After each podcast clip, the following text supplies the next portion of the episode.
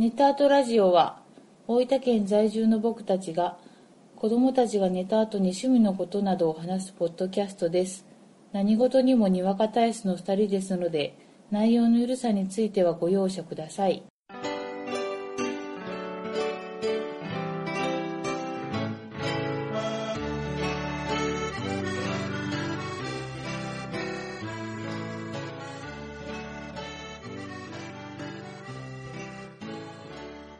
こんばんは、ゴイジです。こんばんは、あこです。第35回です。よろしくお願いします。お願いします。あ前回、はい。心霊的なものの回をはい。しました。はい。どうでしたか？いやー、あの、あの、楽しかったです。楽しかったです、ね。喋ってても。あの、はい。まあ、あれを配信した後、はい。まあ、あちょっと送りたいのがあったとか、ああ、そう、いうお話をいただいたこともありまして、はい。もう一回ぐらいうん。心霊的なものをしたいなとそうやな。思ってます。思ってますので、まあ、よろしければ、はい。心霊的なもの、はい。心霊スポット、ええ。あとまあ今回幅を広げて、ホラー的なものとか。ホラー映画的なね。そうそうそうそ漫画でもいいよ。う。漫画で漫画でもいいね。漫画でもいいよ。含めて、はい。何かそういった怖い話とかがあれそうばで、すね。ダイレクトメール、そうですね。もしくはブログのメールフォームはい。などから送っていただけるとはい。嬉しいです。そうですね。この間も、はい。皆様からはのい。お便り的なものをいただいたので、はい。純度がほぼ100%に近い感じで、はい。皆様からのお便りが。そうやな。だから集まればは、また純度ほぼ100%に近い感じで、はい。お届けできるかと。皆様のおかげで、なんとかやっていけてます。ありがとうございます。ありがとうございます。霊感がないんでね。ないんでね。えーあの、我々体験話何一つできてないんでね。あ、でもほら、あ僕はちょっとしたぐらいでね。あ、そうそうそう。はいはいでも私も終わった後に話したやつを、ゴエジさんから、それ、さっきの収録で話してくれればよかったねって言われるのがあった。あったね。もう覚えてないけどさ。え？いやそういうのも含めて、ああもう一回できればな、はい、思ってます。ということですな。はい。まあ、お盆明けぐらい。はいはい。そこで、はい。まあ今回なんですけども、はい。ちょっとね、はアメコミについて。お話をしたいと思ってるんです。まあ、今までうん。アメコミについてうん。何回か話してきましたが、うん。今回は、ちょっと実は前からしようと思ってたんやけど、うん。なかなかちょっと勇気が湧かず、うん。でも今こそ話したいという思いで、うん。アメコミのうん。現象を読もう現象？あ、と。現。象。現象。要は今までうん。話してきたアメコミって、うん。そのアメリカで発売されたコミックのうん。日本語版をうん。紹介してたんですよ。ああ。はいはだから今回は、もうアメリカで発売されている現象を、い。うん。もう要は英語のね、そのままのコミックを読もうじゃないかと。すごい。そのままのコミックを現象ってよく言うんやけど、はいはい。その現象、面白いっすよっていう話をね、今回うん。したいと思います。はい。でね、今回ね、なんでその話に至ったかっていうと、うん僕はあの DC っていう出版社のうん。コミックを読んでるよね。うん。でアメコミってあの大きく分けて2つ出版社があって、うん。えーマーベルうん。と DC。うん。で、マーベルっていうのが、えーと、キャプテンアメリカ、アイアンマン、ソうんー、。アベンジャーズ。うん。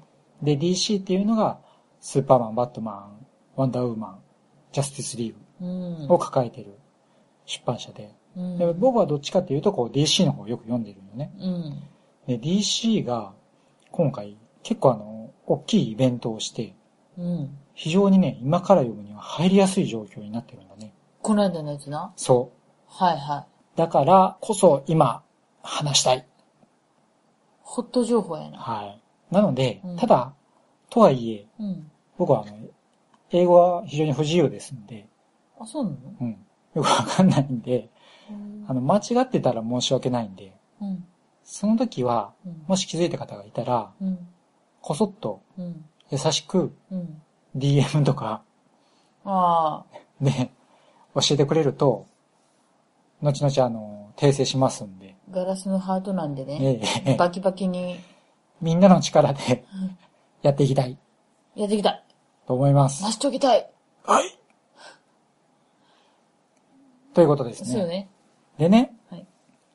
じゃあまずなんで、その現象を読むのがおすすめかというと、うん。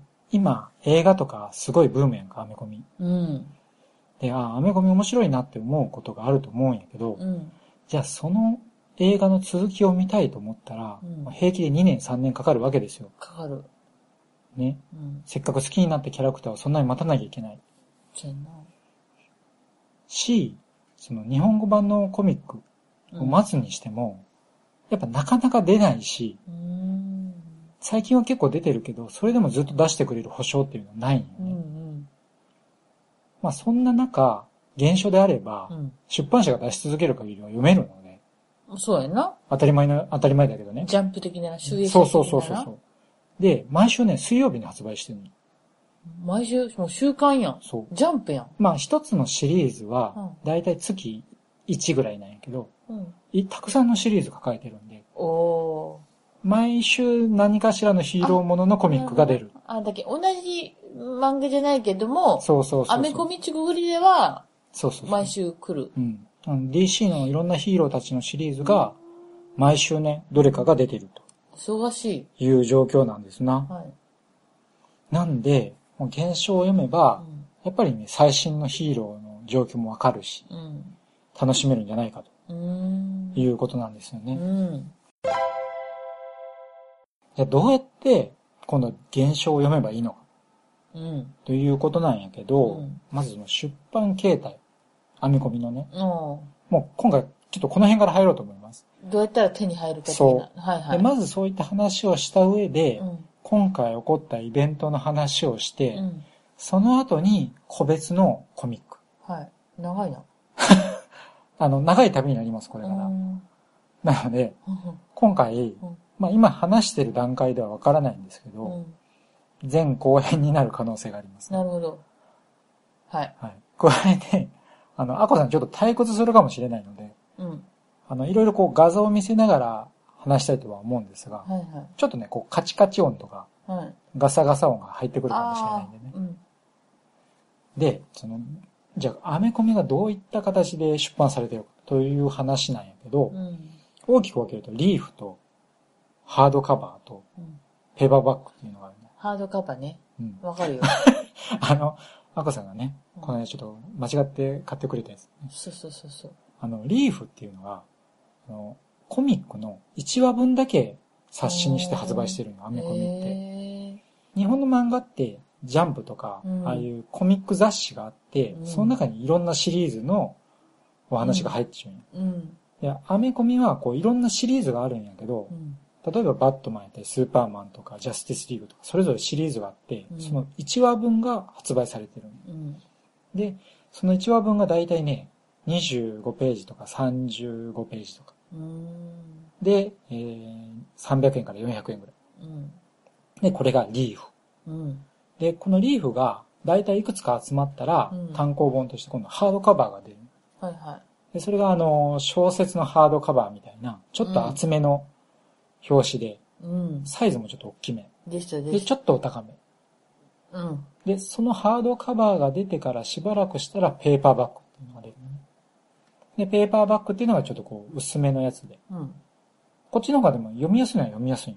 重くないから。ハードカバーと一緒？内容はね、一緒。じゃあ文庫になるみたいなイメージね。いいこと言うね。ねえそういうこと。うねえ。ん。なんで、リーフ、えーハードカバー、ペーパーバッグっていううんくくりがあって、じゃあそれをどうやったら買えるかっていうと、うん。あのー一番ベタなのはね、あの、専門店。うん僕が知ってるのはそのブリスターコミックスっていうところで、うん。えーリーフ、ハードカバー、ペーパーバッグ買えて、うん。えー通販もできます。うん。であと、アマゾンで、うんえーペーパーバッグ、ハードカバーも買えます。うん。なので僕ね、初めて買った時は、そのリーフをブリスターコミックスの通販で買って、うんで、その後ちょっと、リーフばっかり買ってたら、なかなか追いつかないんで、もうペーパーバッグ買おうと思って。うん。で、アマゾンでペーパーバッグを買うようになった。ただね、紙で、やっぱりそういう風に揃えるのが、うん。やっぱりベストとは思うよ。やっうん。ぱり編み込みって、こう、すごくカラーで迫力のあるイラストなんで、やっうん。ぱり現物そのものを置いておきたいんやけどう、ん。どうしても、そのリーフでも、だいたいね、1週間ぐらいうん。店頭に並ぶまでうん。かかるのね。輸入するけん。で、今度ペーパーバッグ買おうと思ったら、だいたいそのリーフ6話分ぐらいうん。が溜まった時点で、ちょっとしてハードカバーが出て、しかもそれがしばらく経ってから、ペーパーバッグが出るっていう流れなんで、時間がかかる。かかるな。でそれで待ってられないや。うんん。そこで、非常に読みやすい、使いやすいのが、電子書籍。出た。特に僕みたいな、こう、地方に住んでると、ああ。通販毎回するのも大変だうし、ん。で、やっぱ置き場に困り出すよね、だんだん。そうなんやそうなん。そういう意味では、電子書籍は非常に使いやすいんです。うん。で、その電子書籍で今僕が使ってるのがう、ん。コミクソロジうーん。ー。コミクソ、コミクソロジーコミックソロジっていうサイトです。ー。うん。これね、リンクを、えーブログの方にも上げとこうと思うんやけど、うん。あの、ここでね、電子書籍が買えます。うん。しかもあの、アマゾンの参加に今入ってるんで、おー。あの、アメリカのアマゾンのアカウントを持っていれば、そのアカウントで買うこともできます。まずアメリカのアマゾンのアカウントからやな。でね、うん。あの、これ聞いてる方、ボードゲーマーの方いらっし、多いと思うんですけど、あボードゲーマーの方ね、結構アマゾンのアカウント持ってる方が、あ。アメリカのね、USA の USA アマゾンのすげえな。アカウント持ってる方いらっしゃると思うんで、そういう方は買いやすいかな。ん。で、まあ入力とかも結構簡単なので、まあペイパルも使えるし、英語？英語英語。ううん、完全に英語やけど。でね、このコミックソロジーっていううん。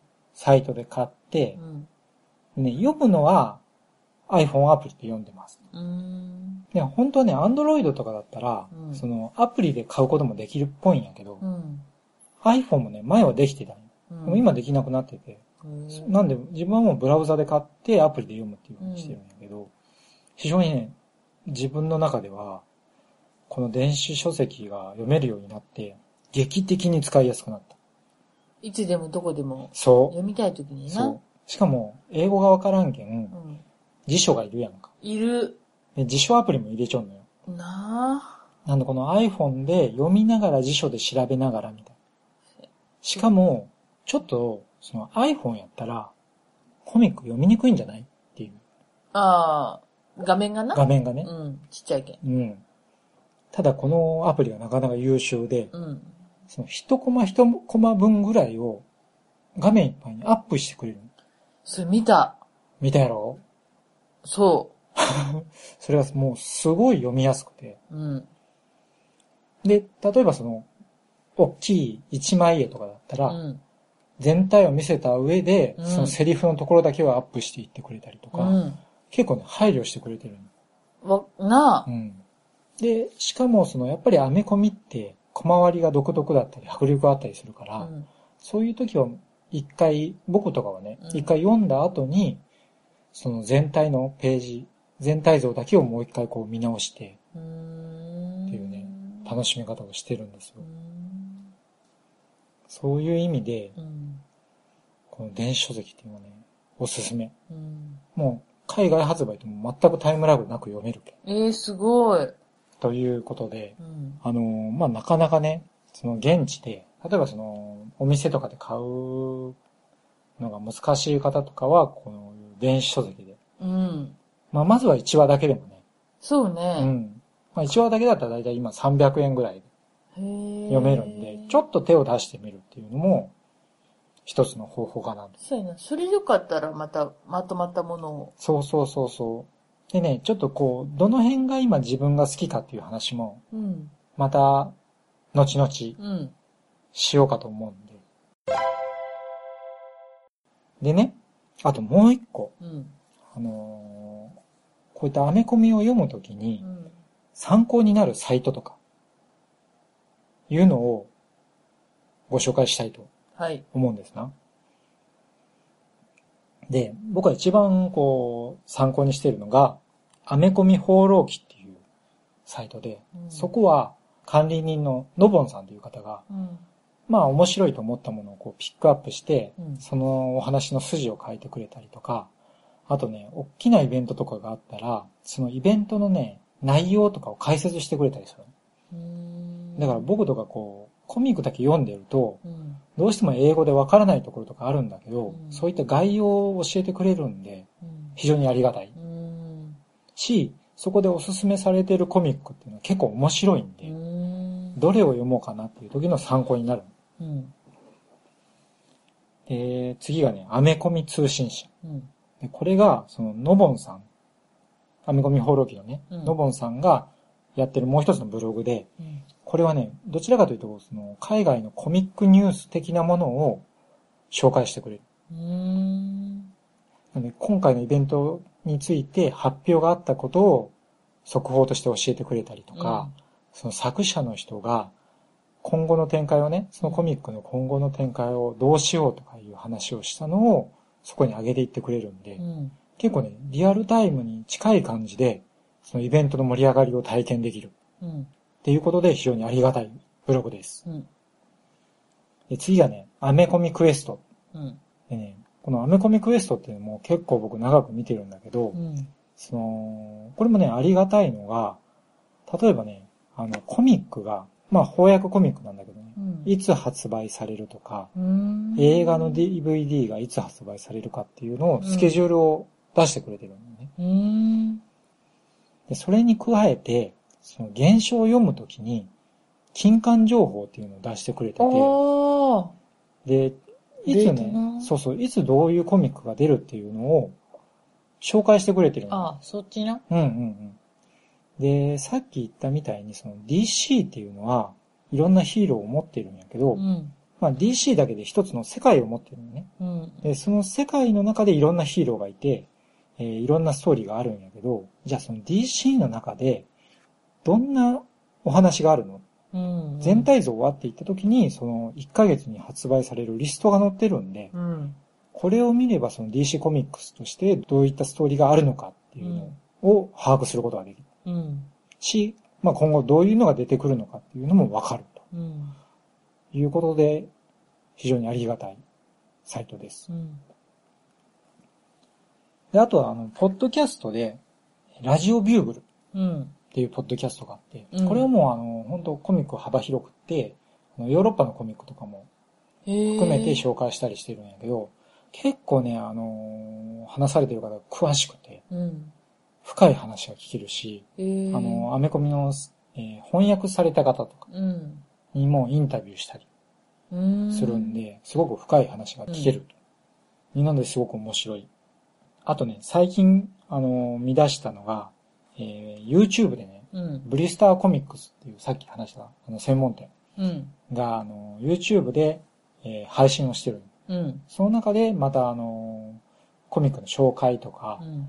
えー翻訳された方を呼んで、その内容を聞いたり、解説を聞いたりっていうのがあるんで、まあそういった、まあ翻訳コミックとかのより深い内容をね、知りたい時とかも非常にわかりやすいうん。番組です、ねうん。まあちょっとこの辺のをね、まとめて、うん。えー、またブログの方にも載せておこうと思います。サイトをね。はい。うん。また見てみてください。はい。大丈夫ですか？ここまで。うん。まだまだ、あこさん、序の口ですよ。今日もう一気に撮ってしまうんですか？今日はね、前半までにしときますか。そうね。ちょっと、限界が来ますよね。うん。はい。すいませんね。じゃあね、今、今からはうん、ちょっと内容に入ります。はい。で、今回、その、DC の中で、えー DC リバースっていううん。大きなイベントがありました。うん。で、これをね、DC っていうのが、その DC のヒーローたちが一緒に住んでる世界をうん。持ってるんで、その世界全体に、全体に影響を及ぼすようなビッグイベントなんよね。で、そのアメコミっていうのは、えーもう、キャラクターの権利とかを出版社が持ってるんで、うん。えーまあ、ずっとコミックが続くんよね。うん例えばスーパーマンとかバットマンはもう75周年迎えたし、うん多分ワンダーウーマンが今年で75周年。ええそうなると、あのー話がややこしくなりすぎるんよね。長い間続いてると、毎年毎年大きなイベントを起こしてるし、うん。その人間関係も当然複雑になってくるし、ヒーローも増えてきたら、うん。もう訳がわからなくなってきて、うん。詳しい人は昔から読んでるから楽しいんだけど、うん。新規の人が入りにくいっていううん。状態になっちゃう。うん。そういった時に、えー新規の人とかにも入りやすいようにっていうことで、世界を再構築しよううん。という試みをうんたまにするんよ、コうミック。ん。要は再構築して、もう一回やり直すから、今からまた読みやすいですよっていう状況にしてしまううん。というのを、まあ、リブートとかリランチとかいう言い方をするんやけど、そういったこう、新規の方を対象にしたイベントが今回またありましたと。うん。で、こん、アメコミ面白いのが、そういった、要は、新規の人を取り込むために、うん。まあ、リブート、リランチするときに、もうじゃあ、これから新しくシリーズをもう一回始めますっていうふうにするわけじゃなくって、そういった仕切り直す過程もコミックに取り込むよね。うん。なんで、そこでこう、その DC の世界自体が主役になったような、世界自体をテーマにしたダイナミックな物語が展開されるうん。というわけですよ。うん。で、その、そういった大きなイベント、DC リバースが今回あったんで、うん非常に読みにやすくなってるんやけど、うん。じゃあその DC リバースっていうのは何なのかうん。ということについて、まず5年遡ります。は、だいぶ前ね。はい。で、そのね、5年前に起きたのが、このフラッシュポイントっていうはいはい。イベントが起きたんですよ。ええ。でこれは何かっていうと、うんまさに、その、今まであった、ややこしくなってしまった世界っていうのを作り直して再構築ししよううん。という試みなんやけど、うん。まあお話としてはね、フラッシュが主役です。うん。でフラッシュっていうのは非常にスピードが速いうん。キャラクターなんやけど、うん。えーこのキャラクターっていうのうは、ん。えースピードフォースっていうね、うん異次元の力を使ってう、ん。自らのスピードを高めることができるいうことなんですよ。うん。要は単に速いだけじゃなくって、そういう異次元の力を使うんで、うん。まあ、合わせていろんな能力がね、うん、使えるようになると。うん。で、その能力の一つとして、フラッシュが過去に戻れるようになりました。うん。で、もう一個、そのフラッシュっていうのは、その過去の、えーオリジンとして、もともと子供の頃に、フラッシュはお母さんが何者かに殺されてるんよ。おおブルース・ゲイみたいな。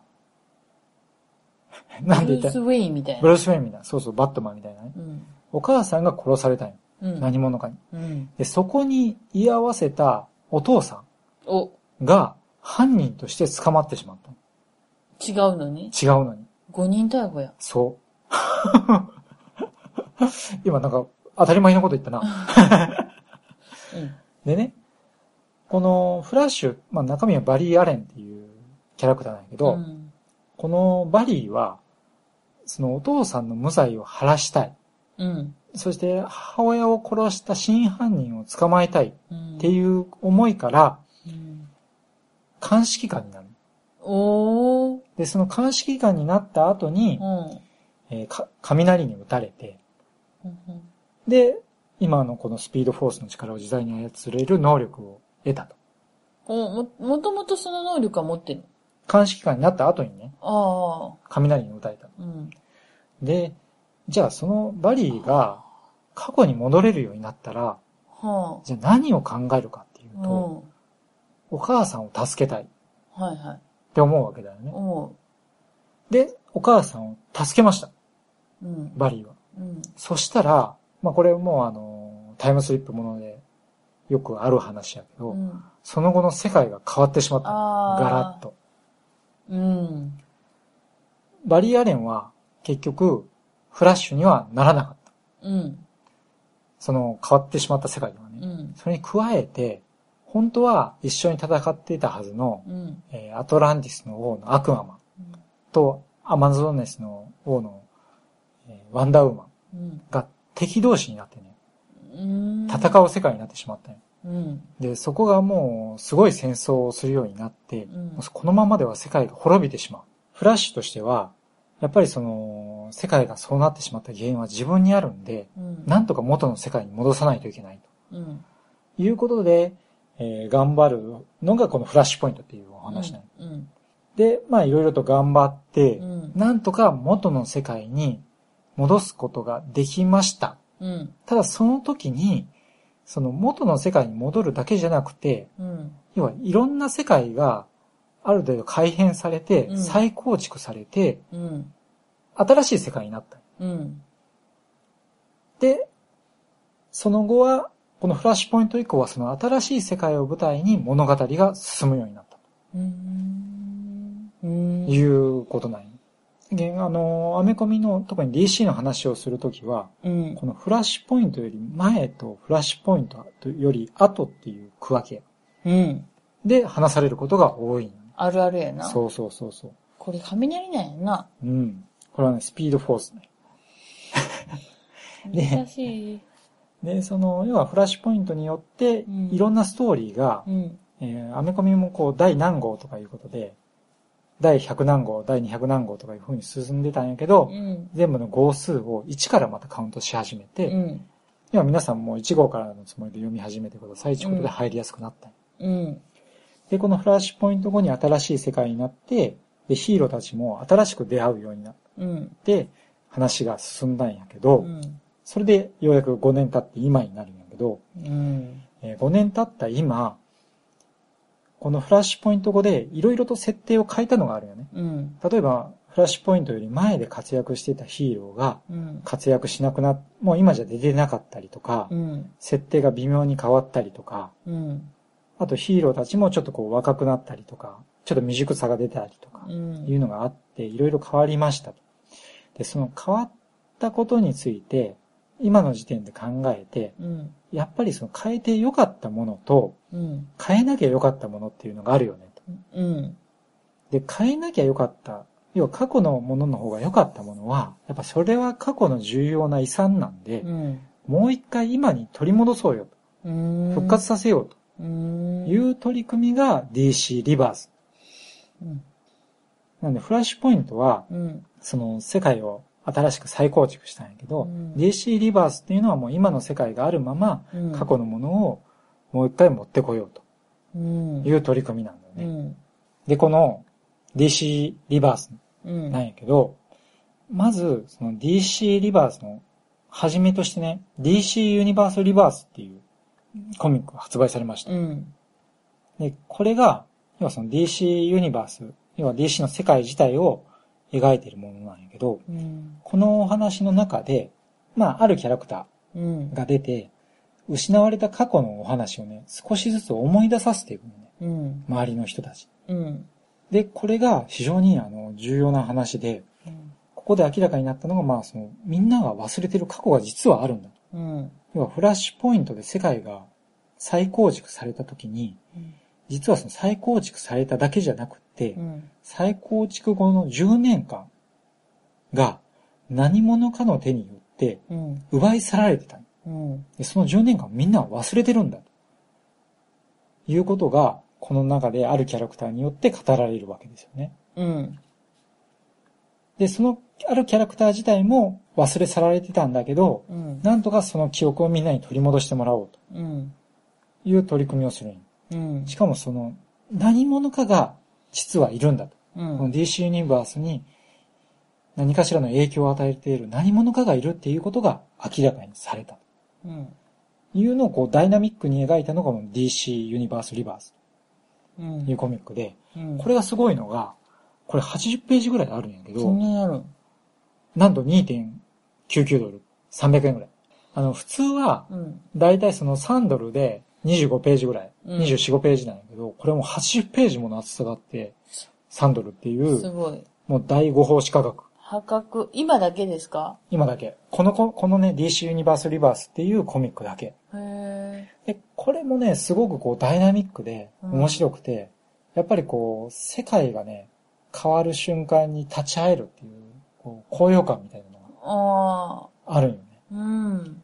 で、まあお話自体は、その、ある程度流れを知ってないと、わからないところもあるんだけど、そうね。ただ、もうも僕もね、こう読んでて知らないキャラクターとか結構出たりとか。して、特にその、DC、あ、フラッシュポイントより前のものを取り戻そうっていうことなんで、うん。僕はあの、フラッシュポイント以降を読んでるんで、うん。ちょっとわからないとこもあったんだけどう、ん。やっぱりこう、世界が大きく変わろうとしてるっていう楽しさとか迫力とか、そういったのはね、楽しめるんで、うん。ちょっとまず一回読んでみていただきたいな。うんもう。3ドルで80ページ読めますんで。はい。あの、DC ユニバースリバースっていうのが発売されたのが皮切りに、うん。あのー各ね、主要なタイトル、主要なヒーローのタイトルでリバース号っていうのが発売される。うん。バットマンリバースとか、スーパーマンリバースとか。で、その中で、まあキャラクターの簡単な説明と、そのキャラクターが今置かれている状況っていうのの説明がうん。されます。うん。で、その後に、各シリーズをまた1号からまた始まる。うん。なんで、その、各キャラクター、各シリーズのリバース号を読めば、うん。まあ今どうなってるかっていうのがすぐわかるし、うん。その後に発売される1号を読めばね、あのー新しいちょうど入りやすいストーリーの流れになっているんで、うん。皆さん非常に読みやすくなっているうん。という状況はいで。すと。はい。なので、こういったこう、今回 DC リバースっていう大きなイベントがあってう、ん。非常に入りやすい状況になってるんで、ぜひ皆さん DC を読んでみてはいかがですかとはい。いうことです。はい。でね、ちょっとここで今回はうん。一旦切って、はい。はい、前半は終わりにしようと思うんやけど、後半はね、えー、今度 DC リバースが起きた後、うん。僕が今読んでるシリーズ、うん。例えばバットマンとかスーパーマンを中心に、うんちょっとこう、これが面白いと思ってるシリーズの紹介とかをね、はい。個別にしながらはい。お話をしたいと思いますはい。ちょっと長くなりますか？はい。すいませんね、アコさん、ちょっとこう、今回出番があまりなくて。ちょっと、こう、すいませんね。私もなんなんかこう、知ってれば、何か返せるんですけど、はいは全くもってこう漫画の趣味が違うんで、い。はい。ちょっと。途中難しかったですけど、まあ、ナイスアシストができたかな。多分ね、今聞いてる方うも、ん、眠たいなって まるで私が眠たい状態みたいじゃないか。思ってるかなって思うんやけど、でも、いるから、一人。お一人な？聞いてくれてる人いるかな？人いた。多分その方は聞いてくれてるはず。あなたはね、あなたは聞いてくれてるでしょうんでしょう。私の代わりに。う。まあ、ちょっと今回はう、んそういったことで、ちょっとね、次回もうん知らないともしかしたら退屈かもしれないんですけど、うんまあできるだけ知らない方に伝わるようにね、話したいとはい。思いますんで、とりあえずアメリカアマゾンな。コミックソロジーな。うんと、コミックソロジーと、あそうやねもう一個ある。はいな？そこで見れる。これまたこの後、アゴさん試験しますからね。僕は今日話したこと。アメコミだー熱き思いよ次週もぶつける あ、予告的なねー。そう。ありがとうございます。うんまた次回もえお付き合いくださいえ。なんかごめんね。じゃあ今日ははい。ありがとうございました。ありがとうございました。